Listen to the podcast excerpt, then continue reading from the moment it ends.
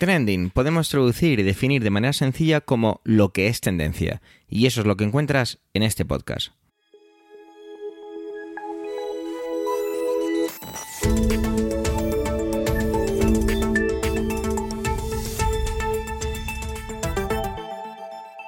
Este es el capítulo 276, 276 del 30 del mes de noviembre de 2023 y cuenta con las intervenciones de Manuel Castaño, Ernesto Acosta, Antonio Rentero, Eduardo Norman y puede que un servidor, Javier Soler, que también hago un poquito de presentador y organizador de este espacio.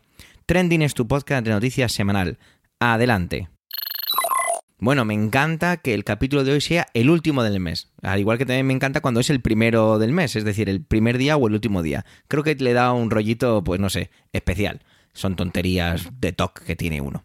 Vamos a empezar esta semana con el bueno de Manuel, que nos trae algo triste, el fallecimiento de Miguel López, pero esto a lo mejor para la mayoría de la gente dice poco. Era muy, muy, muy, muy conocido en redes. Yo lo tenía más o menos localizado a esta persona, pero no muchísimo. Sin embargo, un compañero de trabajo sí que, sí que lo había utilizado incluso mucho en sus clases, porque Miguel López, un maestro, un profesor, era en redes hematocrito. Y Manuel se despide de él pues por todo lo alto. No hay más que decir, perdón, no hay mucho más que, que decir al respecto. Os dejo con él. Adelante, Manuel.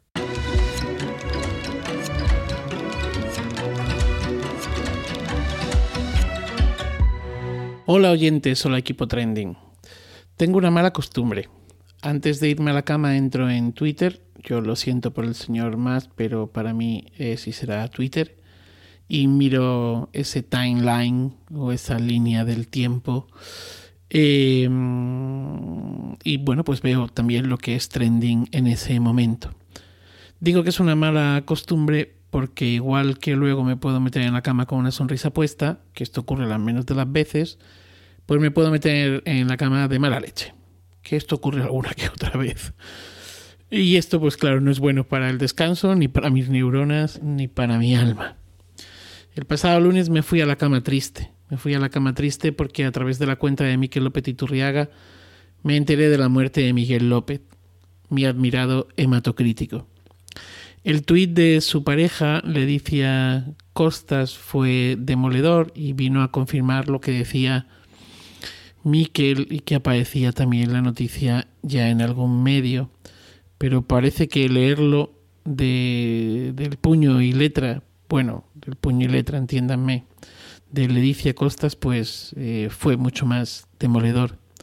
Ella decía, abro comillas, desde un dolor inmenso tengo que contaros que esta tarde se ha ido arroba hematocrítico, mi compañero de vida, y la persona más maravillosa que se ha cruzado en mi camino.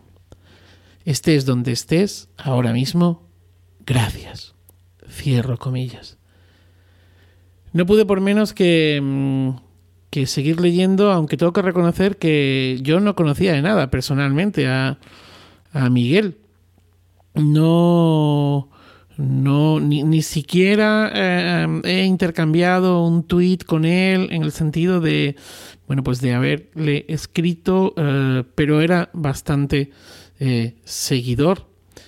Y además, pues de alguna manera sentí como que algo se me, que se me deshacía, que algo, parecía que algo me iba a faltar a partir de ahora. No pude por menos que seguir leyendo tweets de, pues, de decenas de personas al principio y hoy ya pues son centenares, centenares quizá miles los, los tweets en los que se hablaba de Miguel. Cuentas muy potentes en contenidos y, y, en seguidores, muy potentes también en seguidores que no paraban de hablar de él, eh, de recordarle, de recordar sus inicios en Tumblr. Bueno, no sé cómo se pronuncia esto, nunca lo he sabido la red esta de microblogs, que es donde él un poco eh, empezó, con aquel perfil llamado el hematocrítico del arte. Ahí es donde este gallego bonachón saltó a la fama y, luego de ahí pasó a Twitter, donde, claro, se amplificó muchísimo más. Vinieron también por en medio, no estoy muy seguro de si por en medio o antes o, o a la vez, vinieron las, las publicaciones que hizo precisamente del hematocrítico del arte y, ahí es donde yo lo conocí. El hematocrítico del arte es un microblog en el que Miguel nos daba a conocer una obra de arte, pero eh, cambiaba el título.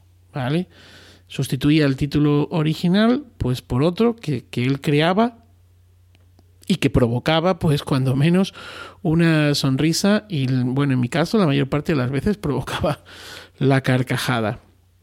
Yo estoy seguro que quien más, quien menos, entre los oyentes y fuera de los oyentes, eh, le han mandado en algún momento alguna de estas imágenes del, del hematocrítico, alguno de estos cuadros. Y bueno, ah, además de todo esto, pues además de, este momento gracioso, de este momento eh, genial, pues es que además te ponía aquello mm, delante, ¿no? O sea, de repente te ponía frente a ti un cuadro. Bueno, como historiador del arte y profesor de arte que fui, pues eh, quizá esto también me enganchó y sentía, la verdad es que una profunda admiración por él y por su ingenio. Miguel era también maestro. Eh, maestro, escritor de libros infantiles y juveniles. Fue tertuliano en la cadena Ser este verano con una sección deliciosa en la que nos contaba pues qué hacer en verano con, nuestros vástagos. Eh, bueno, pues porque además eh, entre, entre todo lo que hacía, que además lo hacía bien, pues también hablaba de crianza. Y entre sus publicaciones, pues se encontraba un libro, un libro maravilloso, un libro de actividades del verano, bueno, dos. Yo tengo uno de ellos, eh, y ese es el libro que, bueno, pues que no es el, libro de vacaciones antillana, ese con el que algunos eh, nos torturaron algún que otro verano, a pesar de haber sacado todo limpio, de no tener nada que hacer o no, haber suspendido nada, siempre había una nota de la tutora o del tutor diciendo convendría que. Mis padres siempre eh, creían que eh, la conveniencia era necesaria, o casi siempre. Hasta que creo que en algún momento me llegué a negar. Bueno, el caso es que eh, Miguel escribió un par de libros que, que sustituían a estas vacaciones santillanas y son esos libros que cuando yo era niño pues me hubiese gustado tener, esos en los que el autor pues proponía entrevistar a un fantasma o jugar a aburrirte. De hecho, él era un defensor del aburrimiento en el ser humano y bueno, muchísimo más en los niños y en las niñas. Se ha ido. Se ha ido y se lo ha llevado un infarto a sus 47 años. Pero nos ha dejado su obra, nos ha dejado su forma de mirar, nos ha dejado huérfanos y nos ha dejado también, yo creo que un estilo. Porque estos días en Twitter había un comentario que se repetía una y otra vez y decían que se había ido algo de lo mejorcito de esta red. Y es que creo que nunca tuvo una palabra más alta que otra, nunca tuvo una letra más mayúscula que otra en lo que escribía. Nunca creo que le faltó el respeto a nadie. Y eso es mucho decir. Un tipo súper elegante, un tipo educado, un tipo crítico, un tipo eh, mordaz y, y que lo supo hacer muy bien en esta red que como bien sabemos es tan cabrona. Nada más. Feliz día y feliz vida. Y a ti, hematocrítico, buen viaje. Ernesto casi pudo pasarse la semana pasada, pero por cuestiones de edición no me dio tiempo, así que desde aquí le pido disculpas y ha preparado su intervención actualizada sobre todo lo que tiene que ver con George Santos en la Cámara de Representantes, ya que ha sido eh, encontrado culpable de los cargos que se le imputaban. Y bueno, ahora claro, se enfrenta a una segunda votación para ser expulsado de eso, de la Cámara de Representantes. Bueno, seguro que Ernesto tiene cositas muy interesantes y sobre todo ese puntito que le da él tan bueno y tan didáctico también como a veces suelo decir sobre Pedro. Adelante compañero, adelante Ernesto.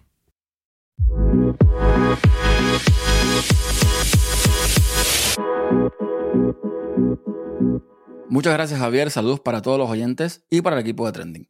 Espero que esta sea mi última intervención en Trending de George Santos el congresista republicano, de que ha hablado otras veces que ha mentido, engañado y estafado a sus votantes para ocupar su puesto en la Cámara de Representantes. Santos sobrevivió a una votación que solicitara a un colega de su propio partido para su expulsión el primero de noviembre. Esta es, o sea, fue la segunda, porque inicialmente hubo una que la comentaré después, pero eso llevó a otra cosa. y corrió con la suerte de que una treintena de demócratas votaran en contra de su expulsión contra todo pronóstico. Según estos demócratas, y creo que con toda razón del mundo, ellos dijeron que expulsar a Santos sin el due process o el debido proceso, como se le llama, no era lo correcto, pues crearía un precedente que podría ser utilizado por cualquier partido para quitarse de arriba a un contrincante político. Ellos esperarían por el resultado del Comité de Ética de la Cámara de Representantes para tomar acción. Y bueno, eso fue lo que sucedió. Hace dos semanas, este comité emitió un informe condenatorio que encontró culpable, básicamente, al congresista de Nueva York y admitió que la conducta del fabulista, como le llaman ahora, pues ha puesto en duda la integridad de la Cámara y en especial, muy en especial, al Partido Republicano. El martes pasado, el 28 de noviembre, el representante Robert García, un demócrata por California, aplicó una resolución privilegiada para expulsar a Santos de su cargo. Debido a que la resolución es privilegiada, el liderazgo republicano debe someterla a votación dentro de dos días legislativos. Pero la resolución podría presentarse o remitirse a otro comité antes de que se vote. En mayo de este año, García también intentó forzar una votación sobre una resolución similar para expulsar a Santos. Esa fue la primera. Pero la Cámara votó para remitirla al panel de ética, lo que desencadenó una investigación del Congreso que duró meses sobre el congresista de Nueva York. En declaración a los periodistas, García dijo que eh, había hablado con legisladores republicanos, incluidos los compañeros de Santos de Nueva York, y que cree que tiene los votos para expulsarlo. Mientras tanto, le piden a Mike Johnson, el actual Speaker of the House, que apoye la expulsión. Recordemos que tanto Johnson como McCarthy, el anterior Speaker, que fue baneado, fue expulsado de su cargo por los mismos republicanos, ellos eh, estaban como que en sintonía y dijeron que hasta que no hubiese una evidencia que apoyara dicha expulsión, no lo harían. Y bueno, ya la hay. De hecho, se dice que Mike Johnson llamó a Santos por teléfono y le pidió que por favor renunciara, que esto no iba a ninguna parte. Pero bueno, en fin. A García se unió el representante demócrata Dan Goldman, un ex fiscal federal que eh, forma parte de la delegación de Nueva York con Santos, quien dijo que estaba cansado ya de esperar, que se cansara de los juegos que han jugado los republicanos para proteger a George Santos y que ya basta, ya basta.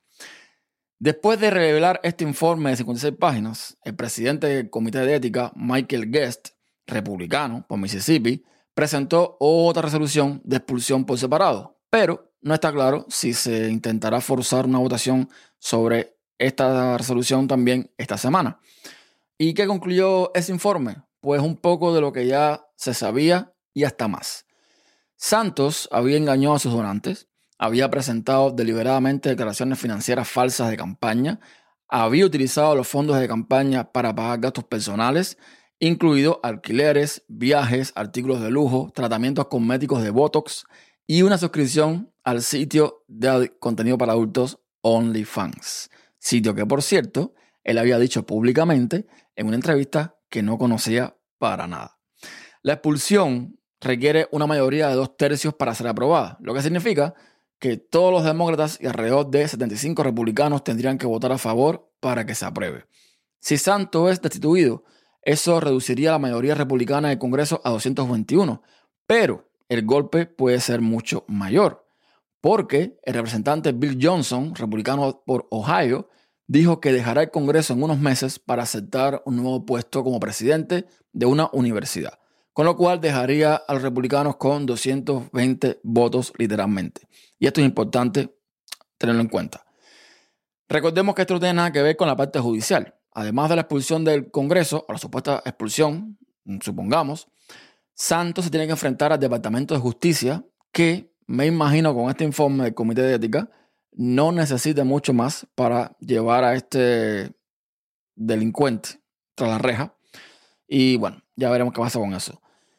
Para cuando terminé esta grabación, Santos no había tenido el decoro de presentar su propia renuncia. Aunque sus colegas republicanos esperan que en una conferencia de prensa que el jueves en la mañana Santos eh, tiene planeada, renuncie.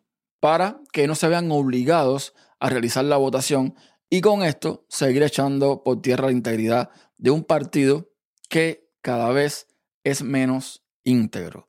Aunque dice un legislador republicano que posiblemente Santos no lo haga, buscando la notoriedad de hacer historia como una de las pocas personas a lo largo de, valga redundancia, la historia de eh, Estados Unidos que ha sido expulsada del Congreso. Y para que se entienda mi punto sobre la integridad del Partido Republicano.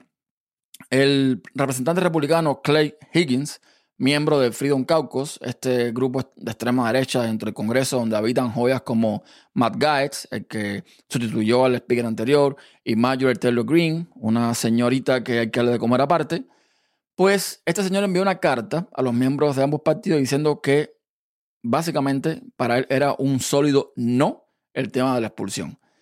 Higgins escribió que el informe de ética está lleno de conjeturas, opiniones y lenguaje peyorativo que ningún informe de investigación profesional debería incluir.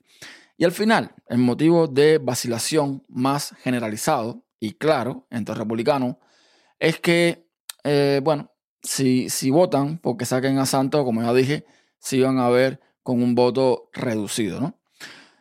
Otro, el representante Troy Nails que es republicano por Texas, dijo en una entrevista que los demócratas nunca, jamás harían algo como esto, que nadie creería que expulsarían a uno de los suyos cuando tienen una mayoría de cuatro escaños. O sea, que esta gente prefiere hacer la vista gorda y tener una persona indigna, un mentiroso, un criminal en el puesto que ocupa con tal de mantener un voto. Vamos a ver qué pasa. Yo creo, de nuevo, como dije al principio, que no tenga que hacer otro episodio con respecto a George Santos, que esta vez sí haya una mayoría casi totalitaria para sacarlo del Congreso, por el bien de la democracia, por el bien de la imagen del Congreso de Estados Unidos, por el bien de la imagen del Partido Republicano, y en fin, vamos a qué sucede con esto. Antonio me mandaba en su descripción que decía así un poco que, estaría muy bien que nos riéramos más de nosotros mismos. Y la verdad es que no puedo más que suscribir sus palabras. Tiene toda la razón. Deberíamos reírnos mucho más de nosotros mismos. Yo lo intento y a veces lo hago. O quizá lo hago y otras veces lo intento. Bueno, no lo sé. Sí que es cierto que intento hacerlo. E intento también transmitírselo a, mis alumnos. Es algo que, a veces se nos olvida, ¿no? Eh, el humor es algo muy importante en mi vida y sobre todo el desarrollar ese humor ese, ese concepto de nosotros mismos desde un punto de vista de reírnos sobre nosotros mismos o con nosotros mismos, me parece algo muy bonito. Todo ello telón de una película de humor, que es la de ocho apellidos marroquíes. Eso se ha convertido en toda una franquicia.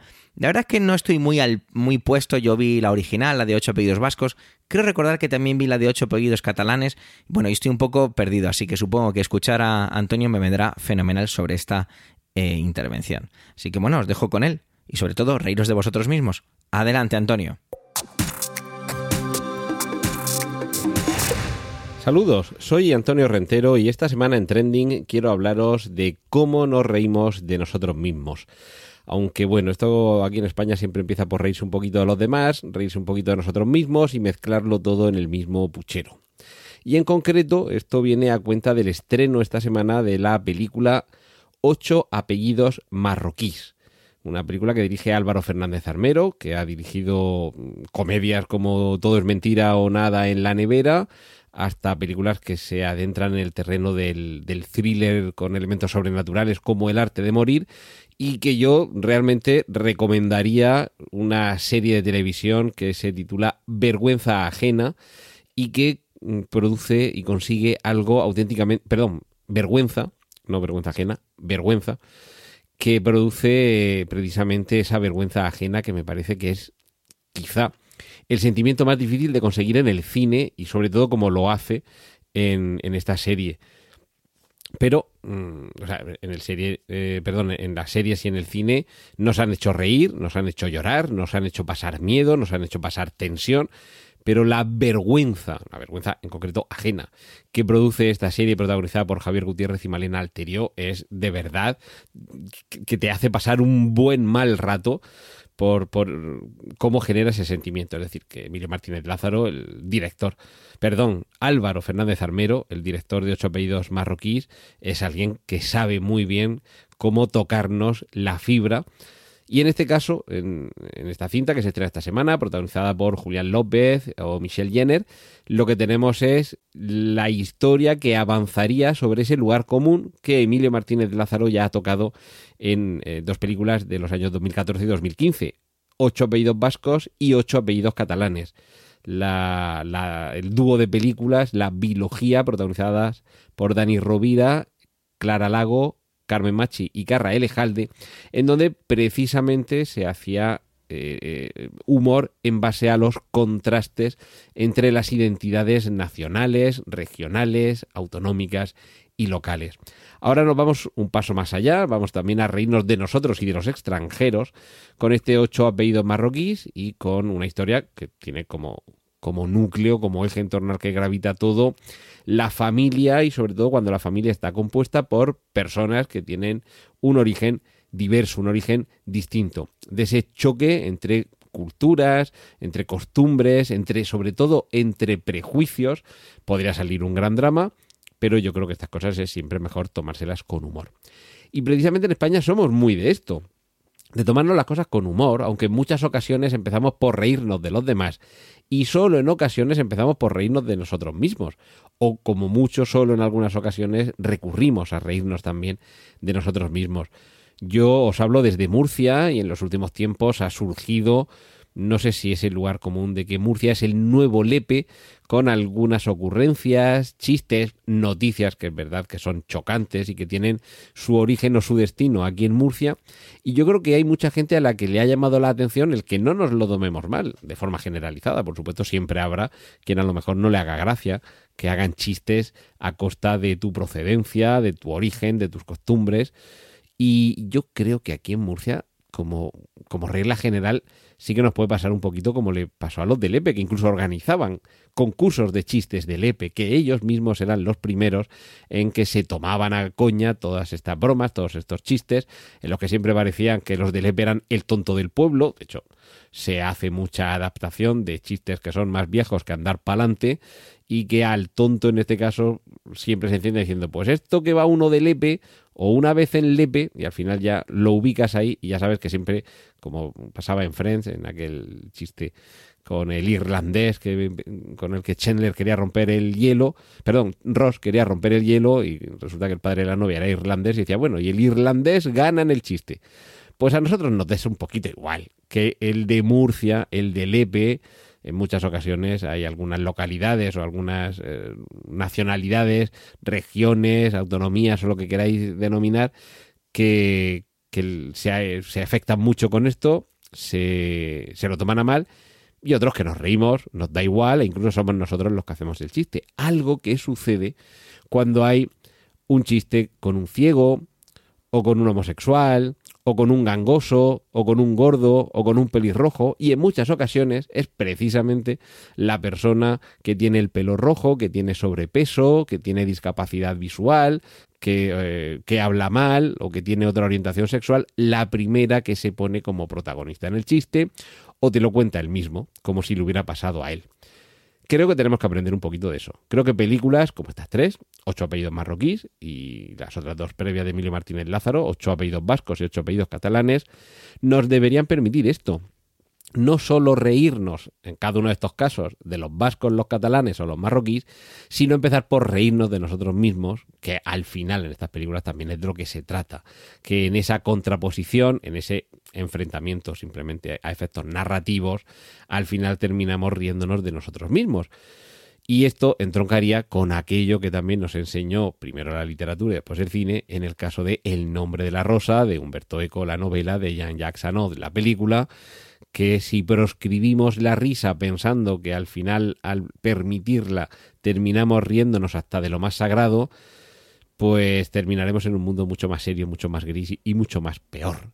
Así que riámonos y la libertad de expresión es lo que tiene. No hay un derecho a que no te ofendan. Lo siento mucho. Y esto es lo que quería compartir con vosotros esta semana aquí en Trending. Ahora os dejo con los contenidos del resto de mis compañeros. Un saludo de Antonio Rentero. Elon Musk es un trending en sí mismo, está claro, y sobre todo porque puede ser trending en un mismo día por diferentes cosas en cuestión de horas. No sé, puede ser 20 veces señalado o trending por, por cositas diferentes. En este caso, Ernesto ha decidido traer sobre un problema laboral, una batalla, mejor dicho, que hay en los talleres de Suecia de Tesla, de una de las compañías en las que Elon Musk pues, está involucrado. No, sí, no por ello no es el CEO de la misma. Tiene que ver con 120 trabajadores que están pues eso, un poquito en pie de la guerra con cuestiones laborales. Vamos a ver qué nos cuenta y sobre todo qué cositas nos depara este bueno de los más que no deja de sorprendernos, aunque para mí nunca es para bien. Adelante compañero, adelante Eduardo.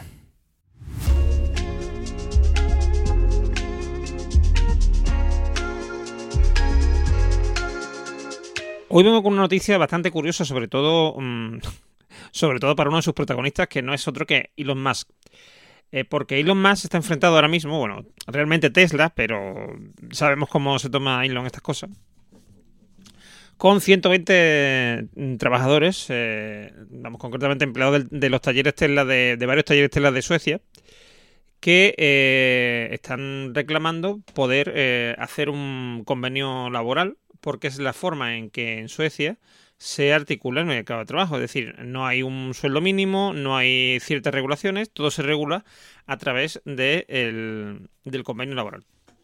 ¿Cuál es el problema? Que Tesla les ha dicho que ellos no hacen convenio, o sea, no han hecho convenio eh, laboral en ningún país y no lo van a hacer en Suecia.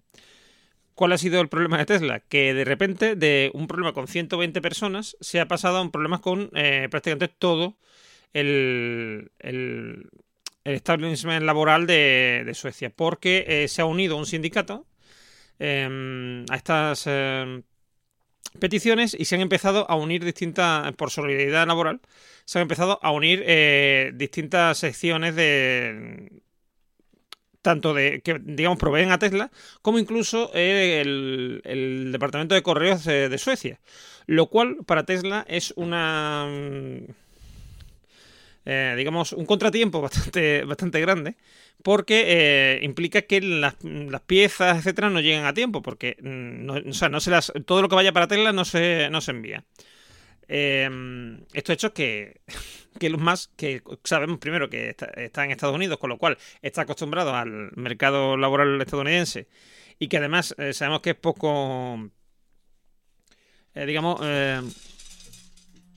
eh, es poco mm, dado a ser comprensivo con las peticiones de sus empleados, etcétera, pues esto le ha venido totalmente de, forma desesperada, de, perdón, de, forma inesperada. Mm, hay una cosa que, que ocurre aquí es que, como decía, eh, hay un, un sindicato que es eh, IF Metal, que ha empezado a mm, apoyar a estos 120 empleados porque consideran que esto es un peligro, es decir, si Tesla hace esto, va a ser un peligro, va a ser un peligro para todas las empresas de, Suecia, no solamente para Tesla, porque va a haber mucha otra gente que llegue a Suecia y quiere hacer lo mismo que Tesla.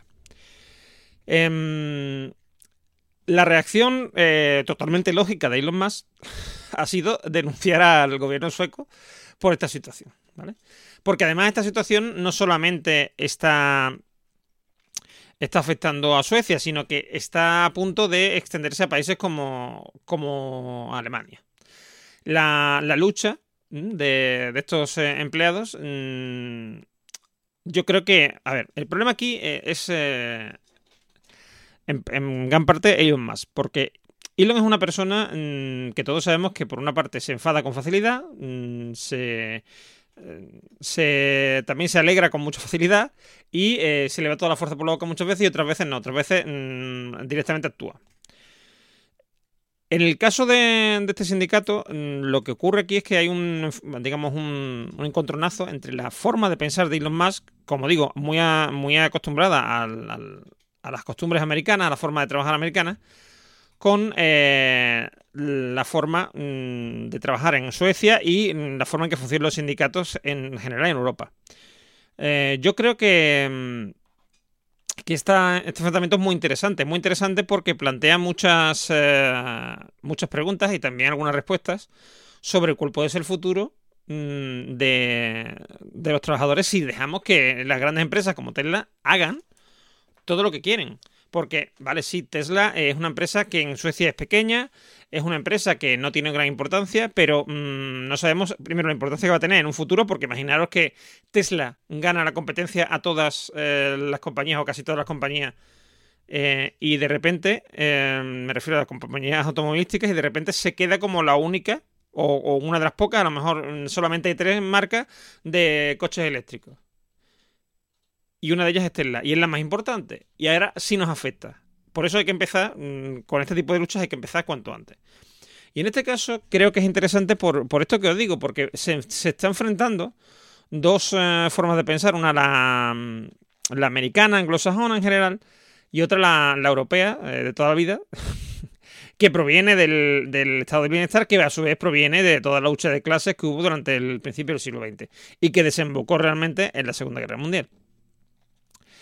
Eh, esto ha generado um, una serie de leyes, de regulaciones, etcétera, que sí es verdad que a lo mejor restan un poco de autonomía y de, y de productividad a la economía europea, pero que a la vez garantiza um, un buen nivel de vida y que, y que sea menos probable, aunque pasa, aunque también sucede, que pase lo que está pasando en Estados Unidos, que hay muchos eh, sin techo que con trabajo. Es decir, gente que, que, está trabajando, que gana un sueldo, pero no gana lo suficiente como para tener una casa, o si tiene una casa, lo suficiente como para tener una vivienda digna, y viven por debajo del umbral de la pobreza.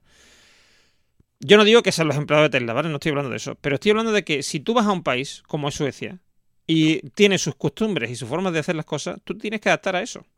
Es lo que lo típico que decimos muchas veces de lo que se dice, no, yo no lo digo, pero lo dice la extrema derecha y la derecha de los, de los inmigrantes. No, hombre, si vienen aquí que se acostumbren a, nuestras leyes y a nuestras costumbres, ¿vale? Pues que las empresas hagan lo mismo. Porque si no, nos vamos a ver dentro de unos años que mm, quien va a tener, digamos, el va a ser, o sea, quien va a tener la sartén por mango van a ser empresas eh, norteamericanas y chinas y mmm, no vamos a poder hacer nada. O sea, es decir, es el momento de luchar. Y yo, la verdad, apoyo desde aquí a estos señores porque, primero, por crearle un quebra de la cabeza a Elon Musk. Porque últimamente, desde que compró Twitter, Elon Musk, eh, que no me cae demasiado bien ya, pero desde que compró Twitter, Elon Musk me cae fatal. Y segundo, porque en el fondo, aunque es una lucha que está ocurriendo en Suecia, eh, es una lucha que es por todos. Para evitar que este tipo de empresas eh, nos avasallen. Así que no sé qué opináis vosotros, pero si, si opináis distinto o opináis eh, diferente, pues os dejo que nos, eh, nos lo haga llegar nuestras redes sociales. A mí me podéis encontrar como Normion, por ejemplo, en, en X, ¿no? la famosa Twitter, antigua Twitter de, de Elon Musk, que todavía estoy por ahí, aunque creo que por poco tiempo. Eh, me podéis encontrar también en, Blue Sky, en Mastodon, donde queráis. Así que eh, un saludo y hasta la semana que viene. Gracias por llegar hasta aquí, por supuesto, por el tiempo empleado en escucharnos en este capítulo ducentésimo septagésimo sexto. Tenéis nuestra cuenta de Twitter arroba trendingpod y las de las voces de emilcar.fm barra trending a vuestra entera disposición. Un saludo y hasta la semana que viene.